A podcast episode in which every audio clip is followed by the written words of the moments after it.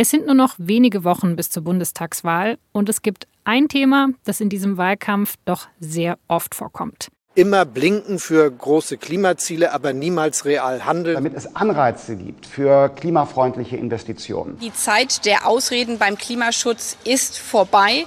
Wir müssen konkret handeln und zwar im Hier und heute. Die Klimakrise und was wir dagegen tun müssen. Das liegt natürlich an den Fridays for Future Protesten der letzten Jahre und auch am Bericht des Weltklimarates, der Anfang August rauskam. Der Bericht, der hatte ja ergeben, dass uns die Erderwärmung um 1,5 Grad schon 2030 droht und damit zehn Jahre früher als bisher gedacht. Aber dass in diesem Wahlkampf so viel übers Klima gesprochen wird, das liegt natürlich auch an der furchtbaren Hochwasserkatastrophe, die wir im Juli in Rheinland-Pfalz und NRW erlebt haben. Wir werden immer wieder mit solchen Ereignissen konfrontiert werden. Und das bedeutet, dass wir bei den Maßnahmen zum Klimaschutz mehr Tempo brauchen, europäisch, bundesweit, weltweit. Und wer jetzt noch nicht verstanden hat, dass Klimaneutralität unsere Zukunftsaufgabe ist, der gefährdet unsere Zukunft. Der Klimaschutz, der bekommt also in diesem Wahlkampf so viel Aufmerksamkeit wie noch nie. Aber wie überzeugend sind die Konzepte der Parteien wirklich? Was sind nur Lippenbekenntnisse? Wer meint es wirklich ernst? Darüber möchte ich in dieser Folge von Das Thema mit zwei Menschen aus der Redaktion sprechen, die schon lange über die Klimakrise berichten. Marlene Weiß, die Leiterin des SZ Wissensressorts, und Michael Bauchmüller aus der Parlamentsredaktion der SZ. Beide haben sich die Wahlprogramme der großen Parteien angeschaut und sie werden mir jetzt gleich erzählen, was sie davon halten und auch, was ihnen bei den Wahlprogrammen noch fehlt. Sie hören das Thema, ich bin Laura Terberl und ich freue mich, dass Sie zuhören.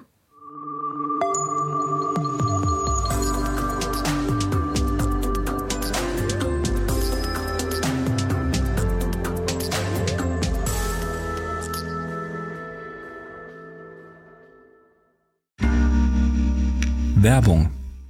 Hi, ich bin Patrick Bauer, Reporter beim Magazin der Süddeutschen Zeitung. Und gemeinsam mit meiner Kollegin Eva Hoffmann habe ich an einer unglaublichen Geschichte recherchiert. Tom und Jana denken, sie ziehen mit ihrem kleinen Kind zu einer liebevollen Gemeinschaft. Aber sie landen in einer Gruppe, in der Menschen manipuliert und psychisch und physisch fertig gemacht werden. Wie schafft es die Familie da wieder raus? im Schattenkloster. Chronik einer Gehirnwäsche ist ein SZ Plus Podcast in Zusammenarbeit mit Audible. Jetzt auf sz.de/slash Schattenkloster. Marlene, meine erste Frage geht heute an dich. Wir haben uns mal die Wahlprogramme der Parteien angeschaut und bis auf die AfD schreiben ja alle Parteien, dass Deutschland klimaneutral werden soll. Vielleicht können wir ganz am Anfang mal erklären, was heißt das denn eigentlich genau, also Klimaneutralität? Klimaneutralität, ähm, das ist eigentlich ein relativ vages Wort, was oft unterschiedlich verstanden wird.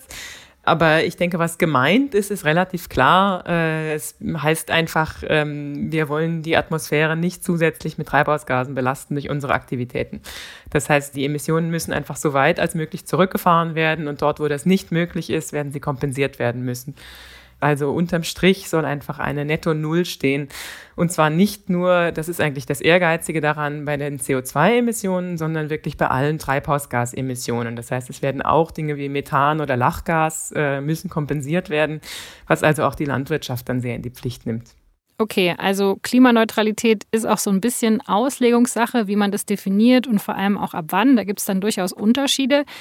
Michael, vielleicht an dich die Frage, was hast du denn für einen Eindruck, wie vage sind die Parteien generell in ihren Wahlprogrammen?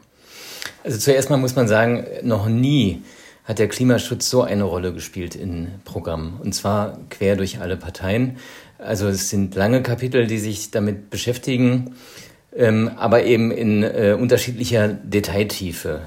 Ähm, da sind also viele, viele hehre Versprechen. Also Union, SPD, FDP und Grüne wollen alle gleichermaßen das 1,5 Grad Ziel erreichen. Sie stehen alle zum Paris-Abkommen.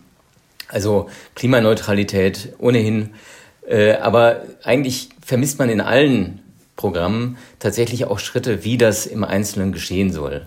Das fängt damit an, dass zum Beispiel die FDP sehr stark auf den Markt setzt, auch viel kompensieren will, zum Beispiel im Ausland, dass die Union sich in äh, vielen Fällen so in die Technologieoffenheit, in die Innovationen flüchtet. äh, statt tatsächlich zu sagen, welche Weichen sie stellen will. Äh, und äh, selbst die Grünen, bei denen man erwarten würde, dass man jetzt also ganz konkrete Sofortprogramme äh, findet, selbst die bleiben da relativ vage. Ich muss sagen, ich habe alle Programme gelesen und am klarsten ist äh, witzigerweise die Linkspartei, äh, die, die sehr, sehr viele und sehr radikale Schritte zum Teil sich vornimmt, aber eben auch Klimapolitik als Klassenfrage be betrachtet das, was an Konzept aus dem Programm zu entnehmen ist, überzeugt mich zwar jetzt äh, in vielen Punkten nicht, weil es mir unrealistisch vorkommt, ähm, aber oder auch nicht sinnvoll teilweise, ähm, aber wie radikal die Forderungen der Linken sind, äh, die damit die Grünen zum Teil deutlich überholen, wenn es jetzt nur um Radikalität geht, das fand ich schon interessant, wie sehr die da diesen Schwerpunkt setzen. Äh, das hätte ich so nicht unbedingt erwartet. Das heißt, alle sagen, hey, Klimaschutz ist wichtig und wir wollen Klimaneutralität, aber wie wir da hinkommen, da unterscheiden sich die Parteien jetzt schon enorm. Ja, und wir alle äh, imitieren letztendlich, wenn wir uns mit Autos fortbewegen, wenn wir mit dem Flugzeug in Urlaub fliegen, äh, in der Art, wie wir unseren Strom erzeugen. Und das sind natürlich dann immer auch politische Fragen, die möglicherweise in das Leben des Einzelnen eingreifen. Und da will jetzt keiner so ganz klar sagen, ähm, was dürft ihr noch, was dürft ihr nicht mehr man will auch keinen verprellen mit zu viel Klimaschutz. Also ich gehe mal davon aus, dass ihr euch freut, dass das Thema jetzt endlich auch mal in einem Wahlkampf angemessen berücksichtigt wird. Ich meine, ihr covert das Thema schon so lange und es hat ja sehr, sehr lange gedauert. Habt ihr dann aber auch den Eindruck, dass sie das wirklich ernst meinen oder ist das vielleicht jetzt auch teilweise nur so ein bisschen vor Show, dass jetzt halt alle Parteien sagen, ja, uns liegt eigentlich auch total viel am Klimawandel? Also mein Eindruck, äh, ich bin ja Wissenschaftsjournalistin und jetzt also nicht direkt äh, originär Politikbeobachterin, also kann ich das quasi so ein bisschen von außen sagen. Äh, mein Eindruck ist, dass das schon angekommen ist, dass es wirklich ein Thema ist, was uns weiter beschäftigen wird.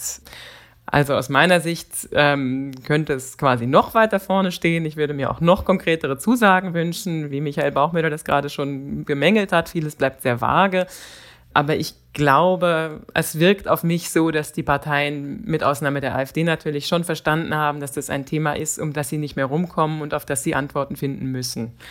So gesehen überzeugt mich das schon. Was mich noch nicht überzeugt, da geht es mir ähnlich wie Michael, sind die Konzepte. Also da ist mir oft noch überhaupt nicht klar, was sich eigentlich ändern soll, auch im Vergleich zu den vergangenen Jahren. Was ist denn so das bei der Durchsicht der Wahlprogramme, was euch aufgefallen ist? Gibt es da was, was dich äh, besonders überrascht hat? Oder wo du dann dachtest, ach, da hätte ich jetzt nicht mit gerechnet? Also mich überrascht immer wieder, ähm, wie klar die AfD im Grunde allen wissenschaftlichen Konsens abstreitet und auch sagt, wir müssen sofort aus dem Paris-Abkommen austreten und äh, das Klima erwärmt sich, äh, ja, aber das hat ja auch viele Vorteile. Das lässt das Land grüner werden. Also da also muss man schon wirklich manchmal schlucken, wenn man das liest. In den anderen Programmen ist es tatsächlich der Umfang, der mich eigentlich am, am positivsten überrascht und auch der Stellenwert eben, der innerhalb der Programme, steht also das Klima meistens sehr weit vorne, ähm, beigemessen wird. Aber wir wissen ja auch alle, das ist auch eine Momentaufnahme und ähm, wir haben eben das Jahr 2019 mit den Fridays for Future erlebt.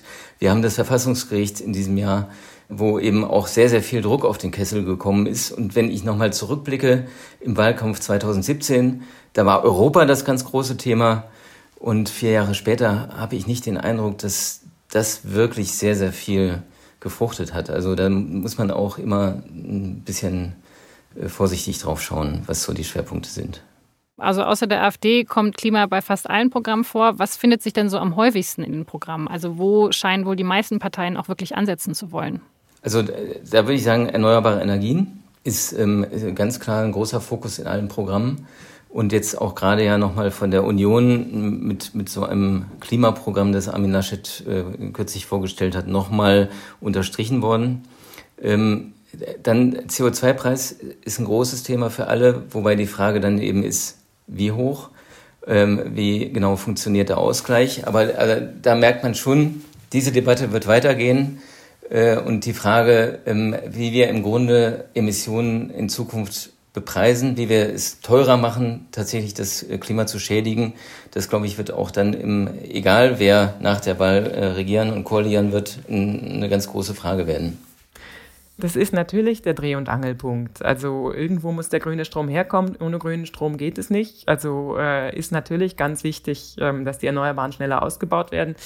Und da fehlen mir eben auch in vielen Konzepten noch eigentlich die, die Ansagen, wie das gehen soll. Also die Union hat ja jetzt dieses Papier veröffentlicht, den Turbo für die erneuerbaren Energien.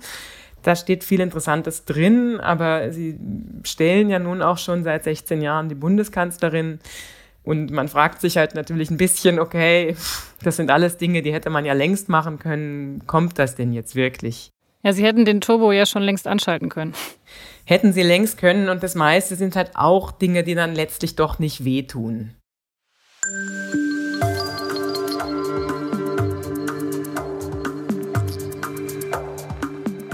In dem Papier der Union, das Marlene Weiß gerade angesprochen hat, ist viel von neuen Technologien die Rede. Die sollen gefördert werden, mit weniger Regulierungen und weniger Abgaben. Auch die Zulassungsverfahren, die sollen schneller werden, damit Deutschland die Technologieführerschaft bei Sonne, Wind, Biogas, Geothermie und Wasserstoff bekommt. Wer sich eine Solaranlage aufs Dach baut, der soll zum Beispiel ein zinsloses Darlehen bekommen. Es soll auch mehr Photovoltaikanlagen geben und mehr Windräder. Diesen Turbo für die erneuerbaren Energien, wie ihn die CDU so schön nennt, den brauchen wir auch dringend. Denn Energie ist für einen großen Teil unserer Treibhausgasemissionen verantwortlich. Und um das zu ändern und so unsere Klimaziele zu erreichen, brauchen wir deshalb mehr Ökostrom. Am besten über 70 Prozent. Gerade sind wir nur bei 40 bis 50 Prozent. Gleichzeitig verbrauchen wir aber jedes Jahr mehr Strom und wir wollen ja auch noch spätestens 2038 aus der Kohle aussteigen. Das heißt, wir brauchen mehr erneuerbare Energien und wir müssen sie auch in einem viel schnelleren Tempo ausbauen, als wir es bisher tun. Und deshalb findet man so Forderungen nach mehr Solaranlagen und Photovoltaik auch in den meisten Programmen der anderen Parteien. Die Grünen zum Beispiel, die sagen sogar, dass Solarenergie der neue Standard werden soll. Aber Marlene gehen diese Konzepte nicht wirklich weit genug. Denn diese Pläne, die klingen alle erstmal sehr gut, aber sie tun auch keinem so richtig weh, weil eben oft konkrete Zahlen fehlen und auch Zugeständnisse. Irgendwie müssen wir halt von diesem NIMBY-Prinzip, not in my backyard, weg, äh, dass also jede, jede Windanlage angefeindet wird und äh, sich die Planungsverfahren über Jahre hinziehen, weil sie niemand haben möchte. Ähm, da ist ja zum Beispiel die bayerische Abstandsregel ein, ein unrühmliches Beispiel, die wirklich die, den Ausbau massiv erschwert. Irgendwie müsste man da halt wegkommen und das fehlt mir noch in den Programmen. Aber wenige Parteien haben ein klares Ausbauziel für verschärftes Ausbauziel auch für Erneuerbare. Also das vermisse ich noch in vielen Parteien, dass wirklich auch mal die Zahlen auf den Tisch kommen. Wir wissen ja, wir brauchen den Strom, der Strombedarf wird noch steigen im Vergleich zu heute da hätte ich mir, würde ich mir einfach deutliche Zahlen wünschen, wo müssen wir hin und äh, wie kommen wir dahin. Ich würde gerne noch was hinzufügen. Ähm, wir, wir, reden dann immer viel über Physik und Politik und ähm, also was bräuchte es? Es bräuchte auch einen, einen gemeinsamen Geist, einen Aufbruch.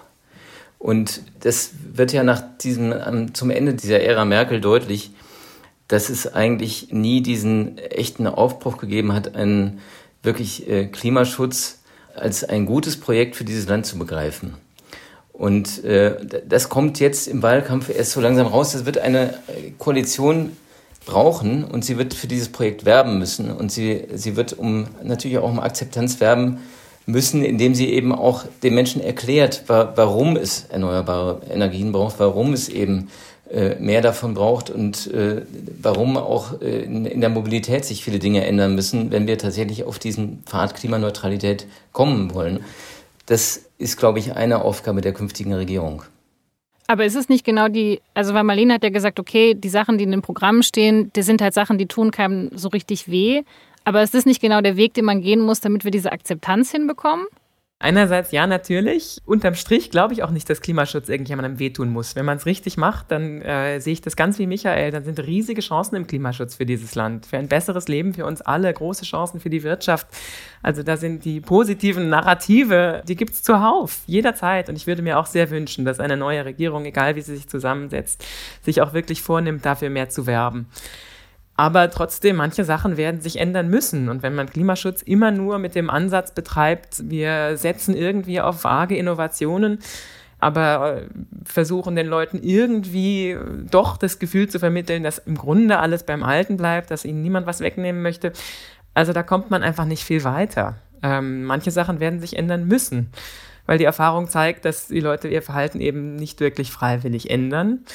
Also natürlich kann man auf Elektromobilität umstellen und man kann die Elektroautos mit grünem Strom betreiben. Das ist, äh, da geht natürlich viel.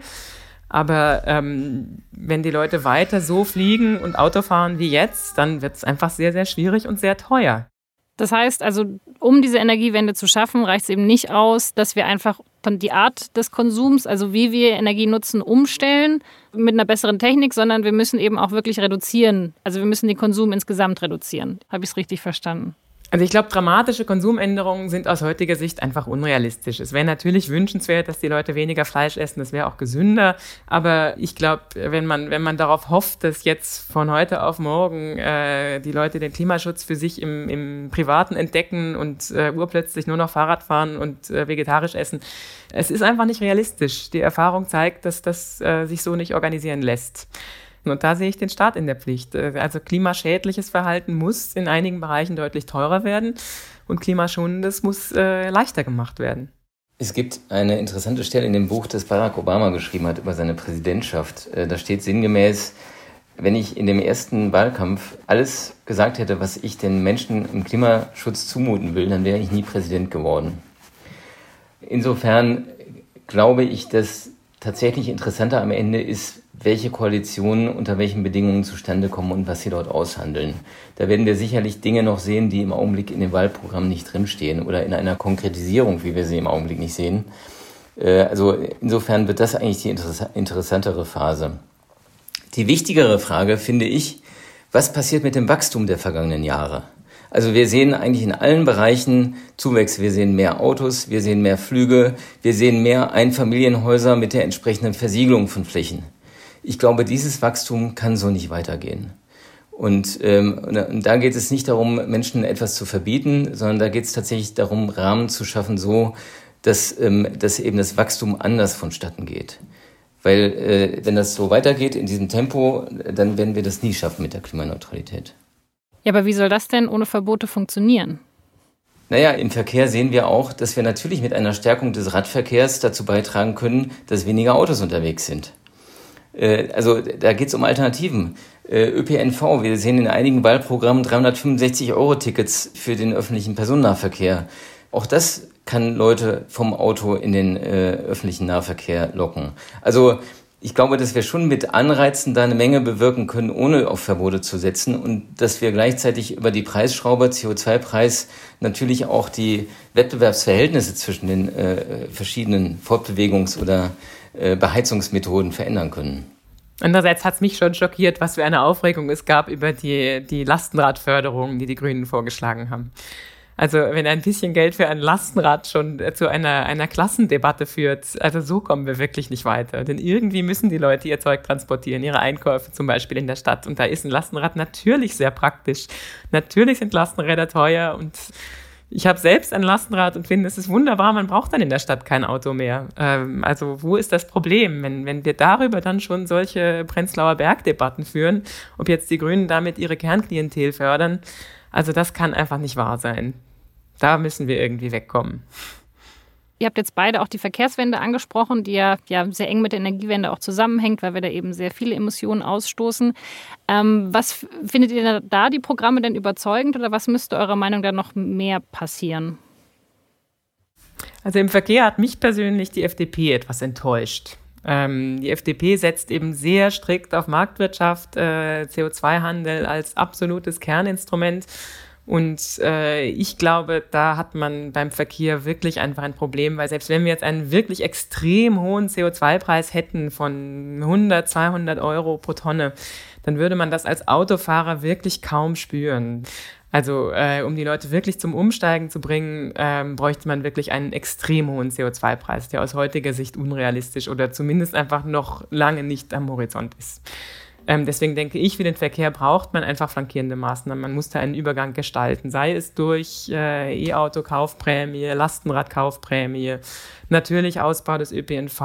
Ähm, also ich denke, da muss ganz viel kommen, um, um den Umstieg da auch jenseits vom CO2-Preis voranzubringen. Ich finde, der Mobilitätsbereich ist ein schönes Beispiel dafür, dass Klimapolitik letztendlich auch Industriepolitik ist. Ähm, wir sehen sowohl bei der FDP als auch bei der Union eigentlich, ähm, man will der Autoindustrie nicht wehtun, man hält an, äh, an Technologieoffenheit fest und damit letztendlich auch am Verbrenner.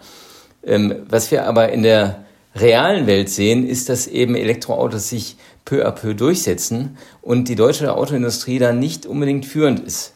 Das heißt, äh, ich habe manchmal den Eindruck, man muss da die deutsche Industrie auch zum Jagen tragen damit sie tatsächlich dauerhaft dann eben auch äh, so hohe Marktanteile haben, wie sie in der Vergangenheit mit den Verbrennungsmotoren hatten. Und, äh, und ich glaube, dass äh, tatsächlich da ein Ausstieg oder zumindest ein Ende der Zulassung neuer Verbrenner ab 2030 ein, ein durchaus gutes Signal ist, damit tatsächlich auch die nächsten Modelle dann ohne äh, Otto- und Dieselmotor entwickelt werden. Denn das führt uns äh, definitiv äh, nicht zu unseren Klimazielen. Natürlich wird man ähm, darüber nachdenken müssen, wie man auch den Lkw-Motor klimaneutral gestaltet. Da gibt es verschiedene Möglichkeiten. Ähm, das, die Batterie kommt auch zunehmend in Lastwagen zum Einsatz. Es gibt die Brennstoffzelle.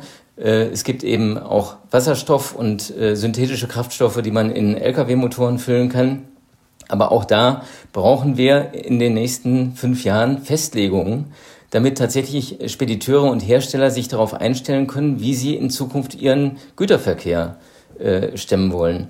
Und deswegen glaube ich, dass die Legislaturperiode, die vor uns liegt, eine ganz, ganz entscheidende ist. Weil auch wenn nicht alle Dinge da schon geregelt werden, so, so können doch Pflöcke eingerammt werden, die Investitionssicherheit für Unternehmen und eben auch für Verbraucherinnen und Verbraucher geben, und dann dafür sorgen, dass eben tatsächlich dieser Pfad eingeschlagen wird zur Klimaneutralität, von dem wir ja im Augenblick noch meilenweit entfernt sind.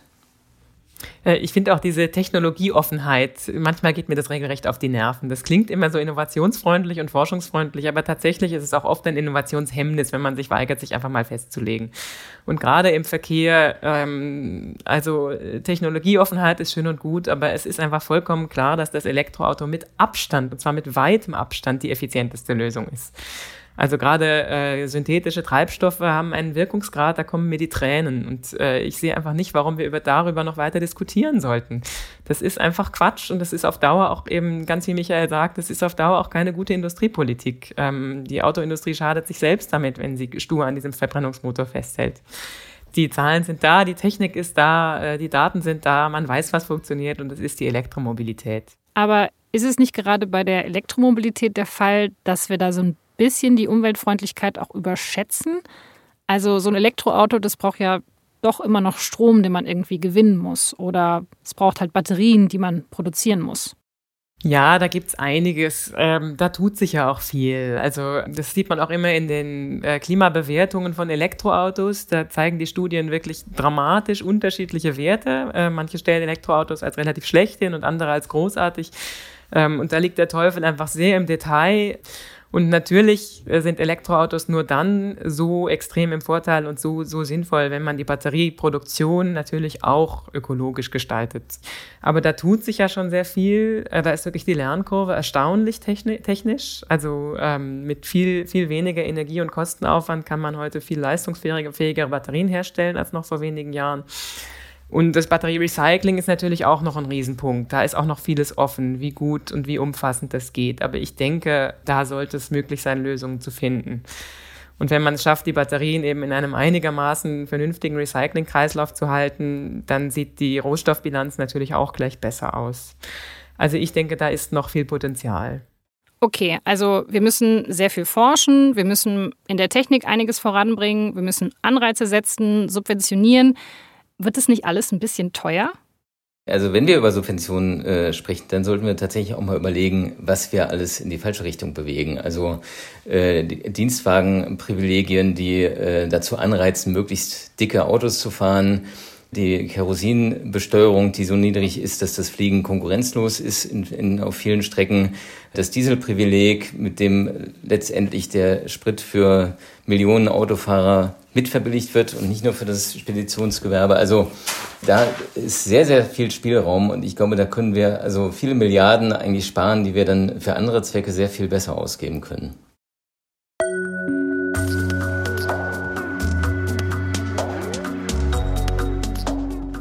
Solche klimaschädlichen Subventionen abzubauen, das haben zum Beispiel die SPD, die Grünen und auch die Linke in ihrem Wahlprogramm angekündigt. Aber allein damit lässt sich der Klimaschutz wahrscheinlich nicht finanzieren. Deshalb ist es schon ein wichtiger Punkt. Wie teuer wird das Ganze für uns? Zum Beispiel die Grünen, die haben ja ein sehr ambitioniertes Klimaprogramm, bei dem über zehn Jahre hinweg insgesamt 500 Milliarden Euro investiert werden sollen. Das will man größtenteils über Kredite finanzieren. Die Linke dagegen, die setzt sehr auf höhere Steuern für Gutverdienende, um den Klimaschutz zu finanzieren. Es gibt neben diesen Investitionen aber natürlich noch einen anderen Hebel, nämlich klimaschädliches Verhalten teurer zu machen. Dafür gibt es ja seit diesem Jahr den CO2-Preis für Benzin, Diesel und Heizöl. Den haben Marlene Weiß und Michael Bauchmüller auch schon angesprochen. Also, dass man für CO2-Emissionen, die man verursacht, auch bezahlen muss. Und das kann es ja wiederum attraktiver machen, sein Haus zu sanieren, aufs Elektroauto oder Lastenrad umzusteigen oder eben in klimafreundlichere Industrien zu investieren. Gerade liegt dieser CO2-Preis bei 25 Euro pro Tonne CO2. Der soll aber in den nächsten Jahren weiter steigen. Der CO2-Preis als Instrument für den Klimaschutz, der steht so auch in den meisten Wahlprogrammen drin. Wo sich die Parteien allerdings nicht so wirklich einig sind, ist bei der Frage, wie hoch der Preis letztendlich sein sollte und was man mit den Einnahmen machen soll. Denn dieser CO2-Preis, der belastet wohl vor allem Menschen, die weniger verdienen. Das hat auch eine aktuelle Studie ergeben. Und deshalb findet Michael Bauchmüller eine Idee ziemlich spannend, nämlich dass der Staat dieses Geld, das er mit dem CO2-Preis verdient, wieder auszahlt. Natürlich wird es nicht funktionieren, wenn sich der Staat die Einnahmen aus einer CO2-Bepreisung einverleibt. Das wird auch keine Akzeptanz finden. Und deswegen glaube ich tatsächlich, das äh, Interessanteste ist das, was äh, die Schweiz macht oder auch Schweden, dass sie tatsächlich in Heller und Pfennig ähm, den Bürgerinnen und Bürgern Geld zurückgibt so dass man, wenn man äh, wenig verbraucht oder wenig CO2-Fußabdruck hinterlässt, unter dem Strich eigentlich sogar Gewinn macht. Wohingegen diejenigen, die eben sehr, sehr viel äh, CO2 emittieren, letztendlich draufzahlen. Das sind häufig eben auch dann die wohlhabenderen ähm, mit ja, einem äh, etwas äh, klimarücksichtsloseren Lebensstil. Okay, das bedeutet, dass ich quasi also eine höhere Steuer zahle, also Flüge werden teurer, Fleisch wird teurer, Heizen wird teurer, also alle möglichen Dinge werden vielleicht teurer. Und ich kriege aber, so wie jeder andere Mensch in Deutschland, dann auch Geld zurück. Aber das ist der gleiche Betrag. Das ist nicht bei allen Parteien gleichermaßen so geplant. Ähm, diese Kopfprämie haben mehrere. Also die Grünen wollen ja das Energiegeld zurückgeben. Das, äh, da gab es ja einige Diskussionen drum. Die FDP hat die Klimadividende, wie ich das verstehe, würde das ähnlich funktionieren. Also auch einfach ein pauschaler Pro-Kopf-Betrag, den man zurückbekommt.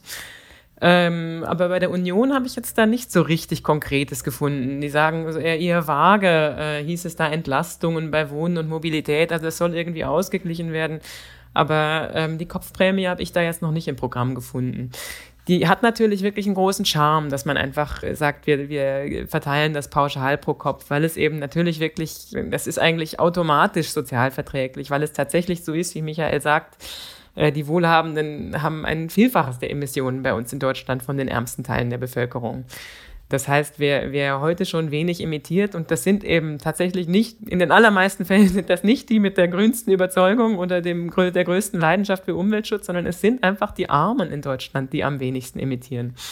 Und wenn man denen dann pauschal ein, ein Energiegeld, Klimadividende oder wie immer man es nennen mag, zurückgibt, dann dürften die im Schnitt äh, durchaus besser dastehen. Und das finde ich auch irgendwo gerecht. Also ich verstehe auch nicht, was am jetzigen System so wahnsinnig sozial sein soll, wo die Wohlhabenden einfach äh, kostenlos auf Kosten anderer quasi äh, das Klima und die Umwelt schädigen. Und wenn wir über Kosten reden, dann ähm, reden wir komischerweise immer nur über die Kosten, die der jetzigen Generation durch Klimaschutz entstehen, nicht aber über die Kosten, die wir künftigen Generationen äh, durch Maßnahmen und Anpassungen an den, an den Klimawandel abnehmen oder eben aufbürden, wenn wir jetzt nichts tun. Und äh, dieser, dieser Teil der Rechnung, der kommt mir in der Debatte häufig zu kurz. Äh, also natürlich sind auch wir als, als jetzt steuerzahlende Generation äh, letztendlich stehen wir gerade für die Versäumnisse der Vergangenheit. Aber diese Versäumnisse werden ja immer größer, wenn wir das eben jetzt nicht tun. Und insofern, ja, vielleicht muss da auch eine Steuer oder eine Einkommensteuer, eine Unternehmenssteuer oder was immer erhöht werden, um dieses Geld aufzubringen. Das kann sein. Es gab auch vor ein paar Jahren mal eine Studie, wonach die Einhaltung des 2-Grad-Ziels tatsächlich global betrachtet äh, das günstigste wäre. Ähm, dass es sich unterm Strich einfach rechnet, das Klima zu schützen. Ähm, weil es heißt immer zu Recht, glaube ich, nichts ist so teuer wie kein Klimaschutz. Das stimmt, aber es geht natürlich jetzt darum, was man jetzt machen muss. Und jetzt sagen ja schon auch viele Leute oder auch vor allem ja viele Wirtschaftsvertreter, naja, also wenn wir das jetzt so ganz extrem denken, dann, dann ist das eben auch wachstumsfeindlich, dann ist das auch wirtschaftsfeindlich. Und wie kriegen wir das denn hin, dass wir alle mitziehen dann? Naja, also auch die Wirtschaft steht in einem Kontext. Und äh, der Kontext ist zum Beispiel Export-Import. Ähm, natürlich wird man darüber nachdenken müssen, wie man verhindert, dass die Kosten, die nun europäischen Unternehmen zusätzlich aufgebürdet werden, nicht dazu führen, dass äh, klimaschädliche äh, Importe nach Europa sie letztendlich dann vom Markt fegen. Und, äh, und auch da finden wir in einigen Wahlprogrammen äh, durchaus Ansätze. Ja? Es gibt äh, innerhalb der Europäischen Kommission ja Überlegungen, einen Grenzausgleich einzuführen, mit dem also im Grunde der CO2-Fußabdruck von importierten Produkten in einer Art Preisaufschlag oder Zoll oder wie immer man das nennen will, aufgeschlagen wird, sodass diese Wettbewerbsgleichheit wiederhergestellt wird. Also Klimaschutz darf kein Wettbewerbsnachteil sein. Das muss, das muss ganz klar sein. Und äh, also, sowohl die Union als auch äh, die Grünen haben das klar erwähnt in ihrem Programm. Also insofern glaube ich, dass an, an diesem Mechanismus kein Weg vorbeiführt. Ja, da sprichst du ja auch einen wichtigen Punkt an, weil es ist ja schon so ein bisschen, dass man sich denkt, naja, gut, dass wir das jetzt angehen mit dem Klimaschutz, aber wie gesagt, wenn wir da jetzt irgendwie allein auf weiter Flur stehen, wenn wir jetzt irgendwie super, super krasse Reformen angehen und der Rest der Welt nicht mitzieht, dann bringt uns das ja eigentlich gar nichts. Also ich glaube, das ist ja vielleicht auch was, weshalb es manchmal schwierig ist, Leute an Bord zu bekommen, weil sie irgendwie das Gefühl haben, naja, also so viel können wir jetzt alleine eigentlich auch nicht ausrichten. Das ist natürlich ein Riesenproblem im Klimaschutz generell. Also ich glaube, das ist eigentlich mit das zentrale Problem, was Klimaschutz all die Jahrzehnte verhindert hat. Dass jeder immer automatisch erstmal sagt, ja, warum denn wir, wenn die anderen nicht? Natürlich wäre es einfacher, wenn wir irgendwie eine Weltregierung hätten, die das einfach umsetzen würde, aber die haben wir nicht. Aber trotzdem würde ich mich auch dagegen wehren zu sagen, dass wir alleine nicht so viel schaffen können. Es ist klar, dass alle mitmachen müssen. Und Deutschland ist ja schon lange kein Klimamusterschüler mehr. Also da sind ja andere Länder schon viel weiter. Wenn man schaut, was in Großbritannien zum Beispiel passiert ist, wie schnell die die Kohle aus dem Markt bekommen haben. Also in vielen Punkten steht ja Deutschland auf der Bremse. Es geht wirklich einfach nur darum, gemeinschaftlich im, im Rahmen der EU auch an einem, einem Projekt mitzuarbeiten. Äh, es geht nicht darum, hier wahnsinnig in Vorleistung zu gehen. Ähm, und, und da stehen wir ja weltweit nicht alleine. Äh, ich meine, wir erleben in den USA Joe Biden, äh, der sich zur Klimaneutralität äh, verpflichtet, sich und sein Land. Äh, wir sehen das in Kanada, in Japan, in äh, Neuseeland, in Südkorea. Ähm, wir sehen die Chinesen, die sich bewegen, ja, Klammer auf, kleines Fragezeichen bleibt, Klammer zu.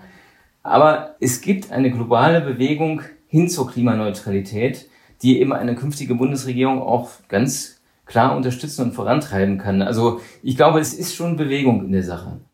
Das klingt ja eigentlich ganz positiv. Muss, müssen wir uns also doch nicht so viel Sorgen machen. Wir Deutschen machen uns viel zu oft viel zu viele Sorgen. Und wenn wir uns Sorgen machen sollten, dann tatsächlich mehr über den Klimawandel als über die Probleme, die möglicherweise Klimaschutz verursachen könnte. Ja, trotzdem. Also den Umsetzungsvorbehalt, den sehe ich schon auch. Also ich glaube auch, man muss vor Klimaschutz, um Himmels Willen, muss man keine Angst haben. Im Gegenteil, da sind lauter Chancen und wenig Risiken. Ich sehe trotzdem momentan noch nicht wirklich diesen Pfad hin zur Klimaneutralität. Wir haben dieses Ziel 2045, wir haben dankenswerterweise dem Bundesverfassungsgericht sei Dank auch äh, Zwischenziele. Also das hat sich in den letzten Monaten etwas konkretisiert, aber wie wir wirklich zu einer klimaneutralen Gesellschaft kommen sollen, das ist mir noch nicht so richtig klar und da hoffe ich sehr auf, auf die künftige Bundesregierung, dass die in den nächsten vier Jahren eben wirklich, ja, diese Pflöcke, wie du es genannt hast, glaube ich, einschlägt, die einfach zeigt, okay, das ist die Richtung, da geht es hin, so kommen wir dahin. Also momentan sind mir, das gilt nicht nur für Deutschland, es gilt auch weltweit. Wir haben momentan sehr viele Ziele, da hat sich ganz viel getan, das ist toll. Ähm, also diese Klimaneutralitätserklärungen, das ist wirklich ein großer Fortschritt und macht mir viel Mut.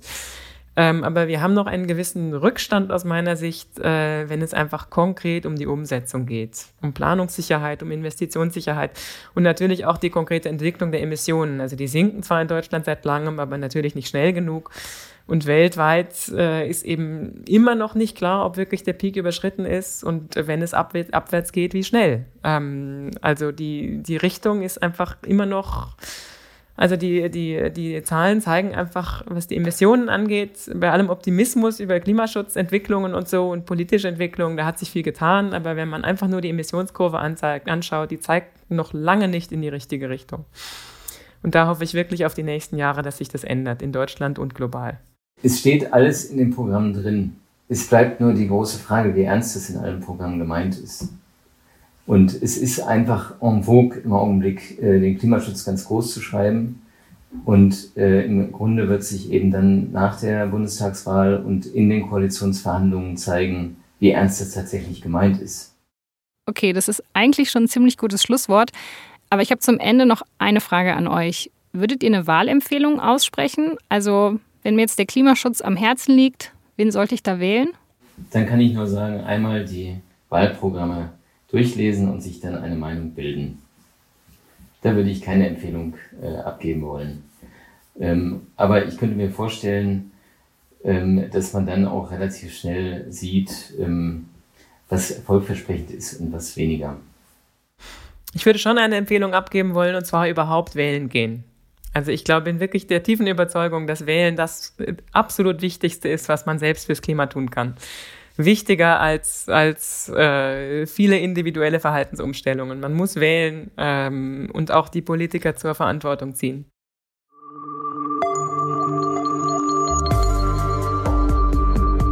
Das war das Thema mit Marlene Weiß, die das Ressort Wissen bei der SZ leitet, und Michael Bauchmüller aus der Parlamentsredaktion in Berlin. Noch mehr Infos zur Klimakrise, zur Klimapolitik und zu den Klimazielen finden Sie übrigens auf sz.de-klimazentrale. Da halten wir Sie auch nach der Wahl auf dem Laufenden, ob die neue Regierung also wirklich die Dinge angeht, die wir jetzt angehen müssen. Und auf der Seite können Sie auch unseren wöchentlichen Newsletter zu dem Thema abonnieren, den Klimafreitag. An dieser Folge mitgewirkt haben Caroline Lenk und Viktoria Maziniak. Alle Infos zu das Thema und zu unseren übrigen Formaten finden Sie übrigens auf sz.de-podcast. Ich bedanke mich ganz herzlich fürs Zuhören. Bis zum nächsten Mal.